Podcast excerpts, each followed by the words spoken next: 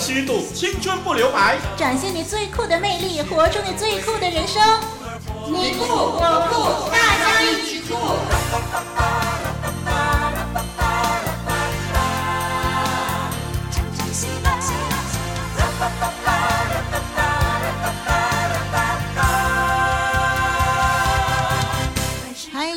又相聚了，我是丽文，感谢你收听，大家一起酷。是独木不成林，我是双木林林老师，欢迎您收听，大家一起酷。听众朋友还记得在前两集的节目当中呢，我们为您分享了降低患癌率的其中一个方式，就是少吃盐。嗯、没错。那么不晓得您最近有没有特别避免食用一些盐分比较高的食物呢？因为最近丽文身边呢，好多人面对病痛，所以他特别的看重营养的摄取。不是最近而已哦，我一向来呢都常常提醒大家要多吃蔬菜水果，哎，才能够活得健康。健康活得长久哦，嗯，有心有心。不过呢，那这一次呢，就轮到我提出一些饮食的建议吧。好啊。哎，上一次呢，我们就说了降低患癌率的方法。嗯，那么这一次呢，我要告诉您的是，一些食物吃过量啊，会使乳癌的复发风险增加。嗯，那么对于每个女性呢，都非常重要的。是。那么我们要赶快竖起耳朵听听，到底是什么食物呢？就是面包和马铃薯啊。可是这些都是丽文最喜欢的食物啊。怎么办呢？任何食物呢，吃过量对健康都是无益的啦。嗯。刚好丽文喜欢。面包和马铃薯，嗯，就是针对乳癌复发的情况。哦，先听我说吧。美国加州大学圣地亚哥分校呢，曾经呢以两千六百五十一名罹患乳癌的妇女作为研究的对象。嗯，经过临床观察，他们一年的饮食习惯以后，发现平常喜欢吃富含淀粉类食物的妇女，乳癌复发率。比起少吃淀粉类的女性高，嗯哼，而研究人员表示呢，食用过多淀粉会导致胰岛素分泌增加，可能会刺激癌细胞的生长。哦，原来淀粉类食物会助长癌细胞哦。根据研究是这样。丽文倒是知道呢，另外一个少吃淀粉类食物的好处，那就是可以减肥哦。嗯，没错，这也是真的。那美国呢，也曾经以一百一十五位啊、呃、乳癌高风险群的女性作为研究对象。第一组呢，每一周有两天大量的减少淀粉类食物，剩下的五天就限制卡路里。那第二组呢，是每一周两天大量的减少淀粉类食物，剩下的五天不限制卡路里。还有第三组，就是每一天固定摄取一千五百卡路里食物。四个月以后发现，每天只吃一千五百大卡的人呢，平均瘦了两公斤。但是每一周只要有两天限制淀粉食物呢，平均就可以瘦四公斤了。哦，林老师觉得，不论外表看起来如何，身体的健康是最重要的。对，那听众朋友，您注重饮食的均衡吗？您会摄取足够的营养吗？盼望我们能够从我们日常的三餐吃出健康，是平平安安、快快乐乐的生活。多一份喜乐，就多一份美好；多一个朋友，就多一份祝福。让酷酷的你和酷酷的我们在网路相会，在世界不同的角落里，大家一起酷。今天在这个节目里，丽文要给听众朋友讲一个故事，故事的名字是《心灵到达的地方》。有一个贫穷的农家少年。一有空闲，就拿出祖父送给他的八岁的生日礼物，那是一幅不知道翻看了多少遍，边角都卷破了的世界地图。他的思绪随着目光飘过一个个大城、一座座大山、一条条河流，幻想着一处处或美丽、或神秘、或险峻、或壮阔的风景。十五岁那年，他写了一篇一生的志愿，立下了许多遥远的向往和期待。那是到亚马逊河、尼罗河和刚果河探险，或者攀登喜马拉雅山圣母峰、吉力马扎罗山和麦金莱峰，驾驭大象、骆驼、鸵鸟和野马，奔驰一望无际的草原和沙漠。追寻马可波罗和亚历山大一世的足迹，探访广大的世界，主演一部像《人猿泰山》那样精彩的电影，开飞机翱翔天空。读完莎士比亚、柏拉图和亚里士多德的作品，谱写一首歌，写一本书，拥有一项专利，以及为非洲的孩子筹集一百万美元的捐款。他不厌其烦，洋洋洒洒地列举了一百二十七项此生要完成的宏愿。许多人看了他的伟大计划，都付诸一笑，认为那不过是一个孩子天马行空的白日梦而已。可是，这些美丽的梦想和憧憬，就像永远不停歇的季风，鼓满少年人生之舟的风帆，驶向广阔无垠的神奇世界。他的梦里不时出现尼罗河两岸明媚的风景。登上非洲最高峰，俯瞰天下的豪情。即使在赶着牛羊放牧的空档，都会躺在草地上和那些伟大的历史人物对话。那是一场无止境的、无比艰难的人生跋涉，一路布满荆棘，一路凄风血雨，却也豪情万千，壮志万里。四十五年之后。当他六十岁的时候，竟然已经完成了一百二十七项壮举当中的一百零六项。他就是二十世纪名闻世界的世纪探险家约翰·戈达德。每当人们以崇敬的口吻问他怎么办到的，他总是微笑着回答说：“很简单，我只是在心灵里先到达那个地方。”就有一股神奇的伟大力量带着我真正的到达那里了。哇，好酷啊！嗯、要一一完成这些的壮志，需要多少的热情和毅力呢？嗯、相信探险家约翰的决心。就是从八岁收到那张世界地图开始，嗯、慢慢的建立起来的。是，那丽文看到他的故事啊，心里头也是非常震撼哦。嗯嗯，只要坚定的朝着目标前进，许多旁人看似不可能的任务都能够达到。是，那么林老师呢也想起圣经里头的一句经文，就是不可叫人小看你年轻。总要在言语、行为、爱心、信心、清洁上都做信徒的榜样。探险家约翰说，他心里有一股神奇的力量，带他到想去的地方啊。而我们若是上帝的儿女呢，我们的道路更是稳妥。虽然我们可能很年轻，虽然我们可能也没什么过人的智慧，但是呢，只要遵照上帝所预备的道路。小小的力量便能够为上帝做大大的事了。嗯，说得真好。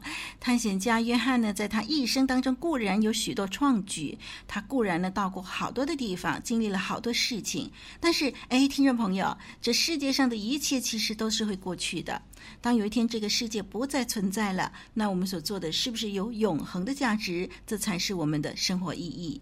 那今天呢，永恒的主宰天赋上帝就要邀请你来依靠他，过一个既有价值又超酷的人生。多一份喜乐，就多一份美好；多一个朋友，就多一份祝福。让酷酷的你和酷酷的我们在网路相会，在世界不同的角落里，大家一起酷。如果酷是一种颜色，那一定是自由辽阔的草原翠绿，也一定是温暖人心的阳光金黄，也一定是深邃沉稳的海洋蔚蓝，更一定是纯洁正直的天空亮白。让我们用酷挥洒生命的色彩，酷出真我，酷出生命，让我们大家一起酷。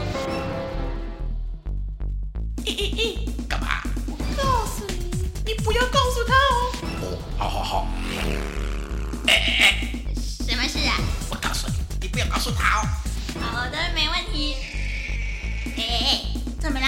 我告诉你，你不要告诉他。啊，放心啦。怎么了？我告诉你，你不要告诉他。啊，放心啦，没问题。喂，你们到底在说什么呀？告诉我，告诉我。嘘，别那么大声。别那么大声。我们在说。我们在说。来自远方的悄悄话。悄悄话。是啊，是爱情片哦。有句话说呢，问世间情为何物，直叫人生死相许。哎呀，几乎呢每一位的男女啊都有感情上的烦恼。嗯，哎，今天呢我们就来听听马来西亚的一位中学生，叫做新颖的，今年十七岁。我们来听听他的爱情片吧。温柔，就算遍体鳞伤，终不种期待，历经沧海桑田，总不变。我和男友国伟从幼稚园时期就相识了。虽然说不上青梅竹马，但每当和他人聊起我们同班了那么多年，大家都会说“好巧哦，好有缘分”之类的话。小学时代开始，我就知道国伟喜欢我了，但是那时候我喜欢的是另有其人，因此拒绝了他。但是他还是对我关怀备至，并表现得非常卑微。后来得知我暗恋的对象有了女朋友，我伤心极了。而当时只有国伟在我身边安慰我、帮助我，感动于他的用心，从小学到中学那么的锲而不舍，我们终于在一起了。然而情况却改变了，在一起几个月后，他开始对我不再像从前那样热心，常常都会因为忙碌而不跟我联络。我后来才从他班上同学口中知道他沉迷于网络游戏，不论我怎么劝他，他就是不听。当时我们正要面对毕业考，他考得非常不理想，这对一向成绩不俗的他来说打击非常大。但是面对越大的压力，他却越显得萎缩，继续用电玩来麻醉自己。如今他变得非常沮丧，对我的态度也大不如前。许多人说他变了，劝我离开他，但我却觉得在他如此难过的时候，怎能放手不管？虽然常常想到伤心处会伤心流泪，但我还是不想放弃，希望他能够重新振作起来。过海枯石烂的誓言。种爱，超过爱情故事千万篇。有一份温柔，就算遍体鳞伤，终不悔。有一种期待，历经沧海桑田，总听了新颖的分享呢，就觉得说这个电玩真的是害人不浅哦。本来是很积极上进的青年呢，可是因为电玩的缘故啊，可能完全变了另外一个人。嗯，呃，所以真的是要劝告听众朋友啊，不要沉迷于电玩。那还有呢，嗯，特别要对新颖说的就是，哎，你真的是呃非常的用心良苦，呃，如果说呢，呃，你的这个男朋友一直沉迷在这样的一个情况之下呢，除了对他劝告以外呢，还可以为他祷告的啊，希望呢你们两位呢都相信耶稣，并且呢，呃，来求告耶稣，帮助你走出困境啊。是林老师呢，听到新颖的分享以后，也回想了当年十七岁的那个时候啊，也有很多情感上的冲击。这个同学和那个同学分手啦，这个同学和那个同学谈恋爱啦，嗯、这个同学那个同学不和啦，嗯、啊，以后呢有同学离开学校啦，有学有同学学坏了，有新的同学来到我们班上了。哎呀，这都是。我那个时候十七岁的感情世界的经历啊，是这些很多的改变呢，就让我后来后来慢慢的成长了，以后慢慢的成熟了。嗯，这就是十七岁时期的精彩的世界。呃，但是呢，我们还是要向前看啊，向前走。我想呢，心颖所遇到的困难，一切都可以解决的，都会过去的。所以呢，林老师在这里就祝福每一个十七岁的少年人啊，在成长的岁月中活得更加的精彩。嗯，一个个奇妙的人生，一次次奇妙的转变，是你主耶稣改变了我的生命，丰富了我的人生。真是最酷的转变，最酷的人生。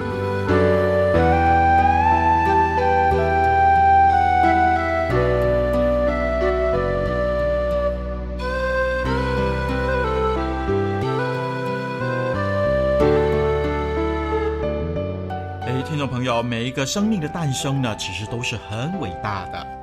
那么林老师说的是接下来要分享的香港的朱恒伟这位弟兄，他和我们分享最酷的转变得救的经历。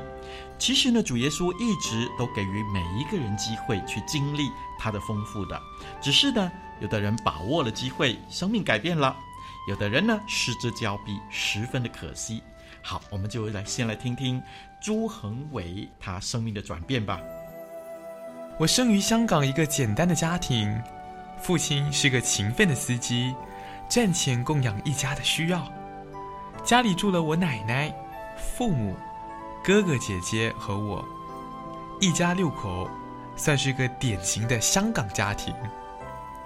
但我家却有一点不普通，因为我父亲结过两次婚。第一次跟前妻生了姐姐和哥哥，后来他们离婚，多年后娶了我母亲，生了我。哥哥和姐姐比我大十年，我母亲好赌，爱打麻将，一周能打上六七天，每天七八个小时。回家后用很短的时间煮晚饭。有一次，我需要母亲陪我去见老师，但她却赶着去打麻将。当时我想，麻将比我贵重多了，而且由于担心他人说他是继母而偏心的关系，就算三个孩子都犯错，他不骂哥哥和姐姐，却只骂我。我当时觉得很不公平。七岁那年，有一次，哥哥和母亲吵架，突然间，哥哥推桌子的时候撞着了母亲，而母亲竟然晕倒了。我很怕，怕哥哥打我。当时姐姐躲着哭，奶奶在一旁劝阻哥哥。哥哥一声不响的走了，邻居也报了警。父亲赶回来，把母亲送进医院。那天以后，我就住在邻居的家。哥哥后来被父亲送到学校的宿舍居住。在邻居家过夜的那一个晚上，我在想，为何我的家是这样的呢？如果有神，神能改变我的家吗？后来我的人生旅途真的遇上了一个转机。一个小学就认识的好朋友常跟我分享耶稣，我一直不相信，认为只要靠自己做个好人就够了。况且每次跟他辩论，他们都辩不过我，每次都是那一句“愿主祝福你”。我觉得他们很单纯。头脑很简单，不过我不可否认，他们的生命好像特别喜乐、平安和成熟。这些特质是我没有的。十年后，我才知道，原来那位同学常常为我祷告，也继续分享耶稣。那段日子，一位基督徒老师挑战我，不要抗拒信仰，就算抗拒。也应有科学精神，大胆假设，小心求证。我于是看了一些基督教刊物和圣经，也时不时参与他们的活动。而我已做了一个求真的实验。我向天上的那一位神祷告。当时由于我不确定谁是真神，我没称他是耶稣，只叫他做 X，便上天说。X 啊，如果你是真的，让我认识你；如果根本没有所谓的神，那我便当自己自言自语算了。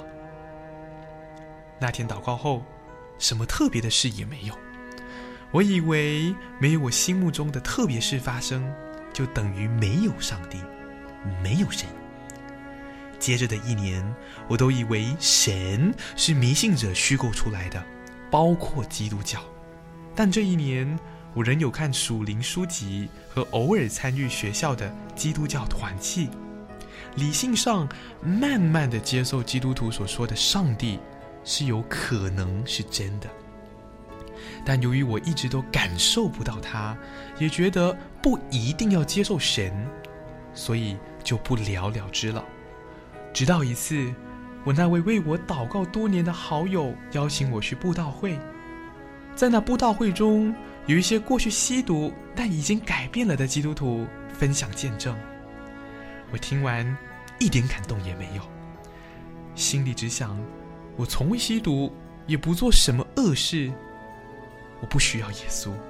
当见证分享完，牧师便说：“今天是一个决定的日子，你接受上帝，你的生命就能改变得更丰盛。”我心里便向神做了一个祷告：“神啊，我理性上接受你存在的可能性，但我不确定。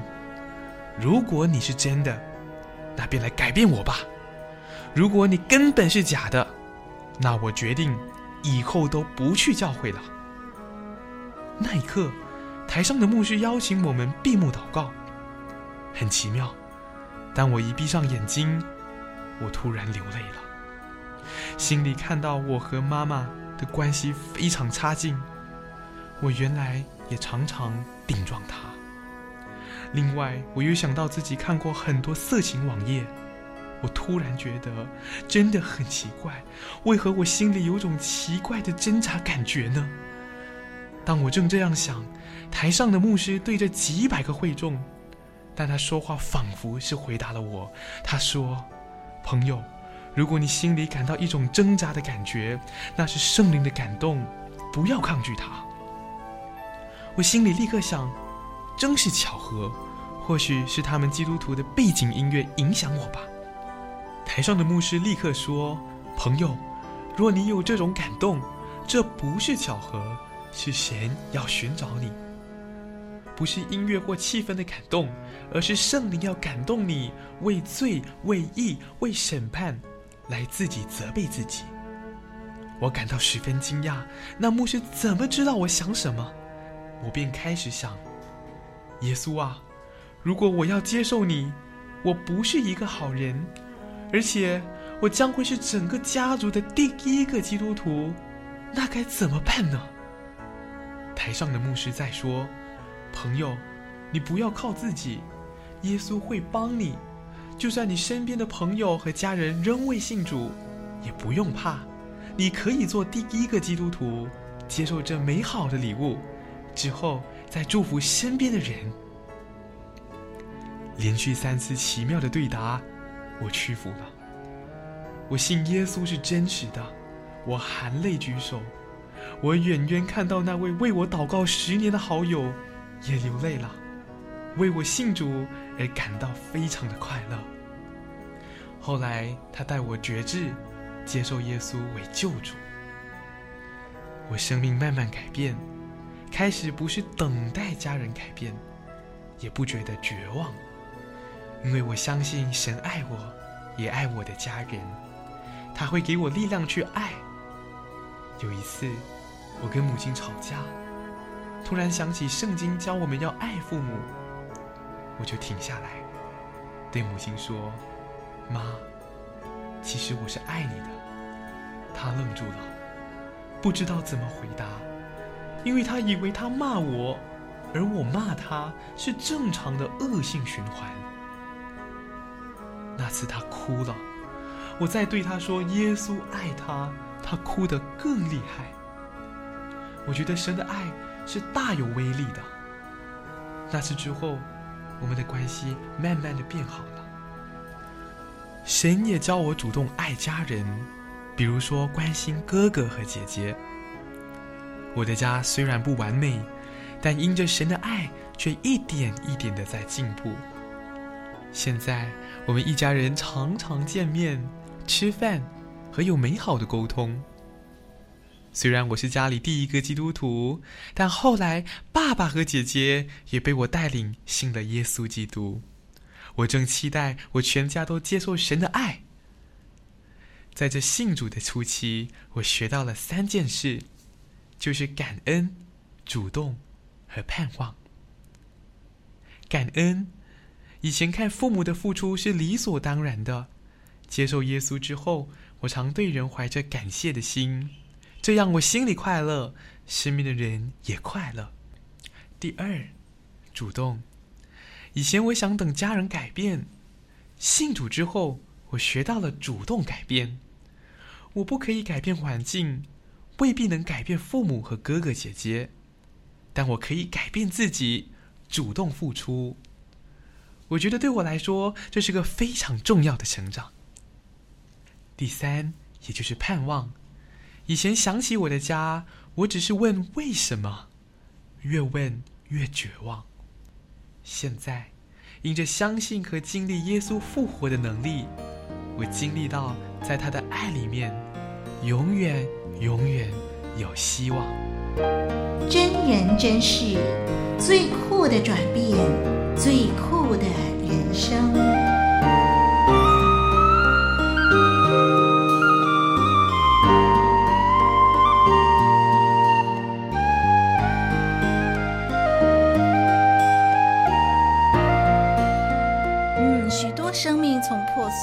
被修补都不是偶然的。嗯，听了这么多集的见证呢，希望听众朋友您能够体会到上帝的慈爱和能力啊，它可以让人从新的角度去看待身旁的人，并且呢用正确的方法去回应，以致将许多日渐恶化的局面挽回。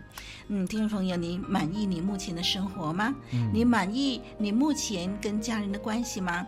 来信靠上帝，他能够帮助你。是啊，啊、呃，在林老师的周围呢，常常有人都这么说哈啊、呃，我的父母亲还没有信主啊，等他们离开世界了之后，我才信嘛。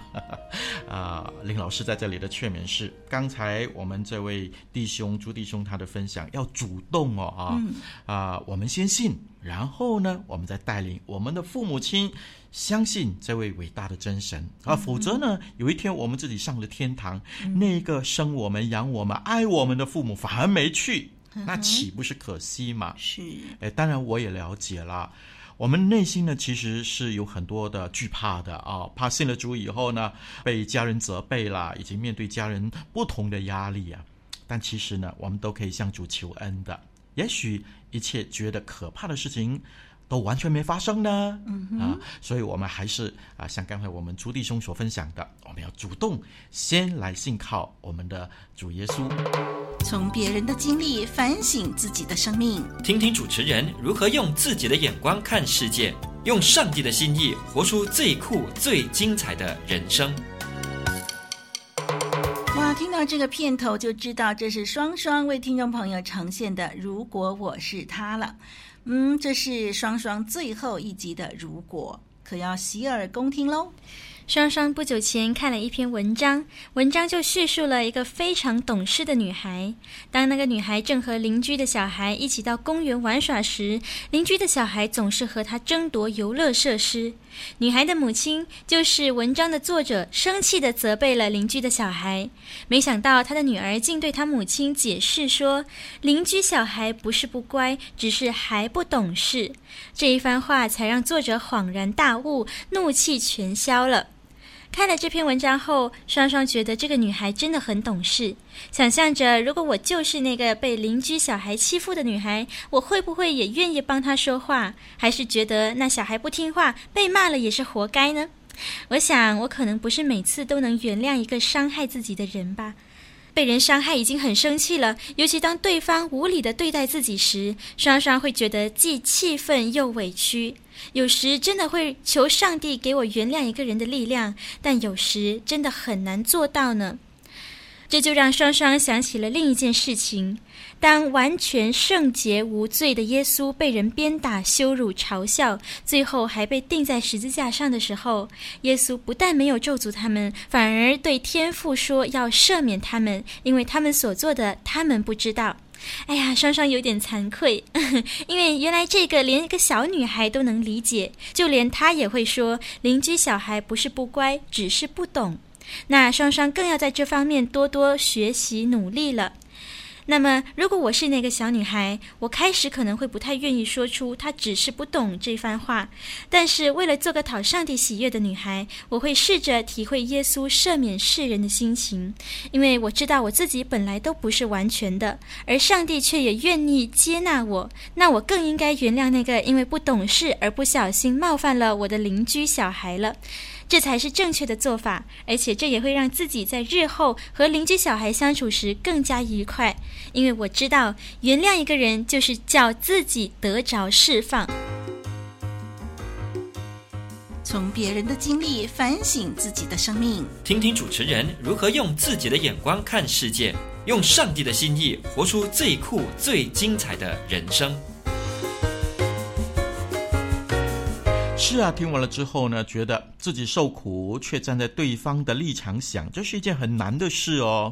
好像主耶稣一样啊。但是呢，一旦能够多体谅，那这个世界呢，就必然可以变得更加的美好，更加的和谐了。嗯，最近呢，林老师也看到一则真人真事哦，就说到在一辆火车上啊，一个父亲带着几个小孩子，那么小孩子在火车上玩啊闹啊，十分的吵，但是父亲呢，他也好像不理会的样子。哇，这时候很多人开始受不了了，其中有一个人受不了了，就站起来去责问这位父亲啊，哎，叫你的孩子安静一点。嗯哼，父亲这时候才才感觉到，哎呀，孩子太吵了，哦，对不起，我没注意到。然后说对不起啊，是因为他的妈妈呢，最近已经住了医院一段时间了。哦，他长期在医院里头照顾他，精神不好，钱也快用完了，正在苦恼，请大家原谅原谅，是他的疏忽。嗯，哎，经他这么一说啊，大家没了怒气了。渐渐的，有些人买东西给小孩子吃，有些人陪小孩子玩，哦，车厢里呀，比刚才还要更加的热闹呢。但是却没有人埋怨，哦，却充满了温情。嗯，哎，发现可以站在别人的立场想啊，世界可以变得更美好的。是的，那么的确呢，啊，从这个双双的分享呢，丽文就觉得说，凭着自己的性格、自己的能力，必定不可能去原谅得罪自己的人啊。但是呢，怨恨苦毒其实是在折磨自己，对，不如选择饶恕。就像双双所说的，原谅一个人就是叫自己得着释放。是啊。主耶稣一直都很爱我们。这时候呢，林老师送一首诗歌给所有的听众朋友。这首诗歌叫做《真神之爱》，是由新兴音乐事工所呈现的。歌词是这么说的：“真神慈爱伟大无穷，口舌笔墨难以形容，高超诸星，深过海洋，长阔高深无法测量。始祖犯罪。”惶恐低首，神遣爱子拯救，使我罪人与神和好，赦免一切罪由。世上海洋当作笔墨，诸天穹苍作为纸张，世上万境用作笔干，全球文人集合苦干，耗尽之力描绘神爱，海洋墨水会干。案卷虽长，向天连天，仍难描述尽详。副歌是这么说的：真神慈爱何等丰富，伟大无限无量，永远不变，永远坚定。天使圣徒颂扬，送给您真神之爱。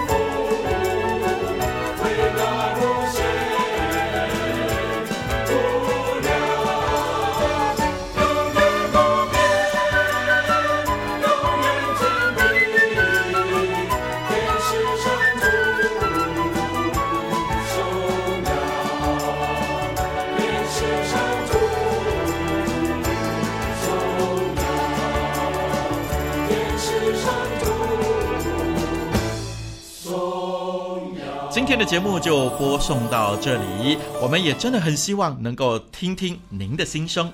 或者是发生在您身上的有趣的事件，没错，欢迎来信跟我们交流，分享您最酷的生活。对呀、啊，那我们下一集再见喽！我是林老师，我是丽文，让我们一起追求真正的酷。拜拜！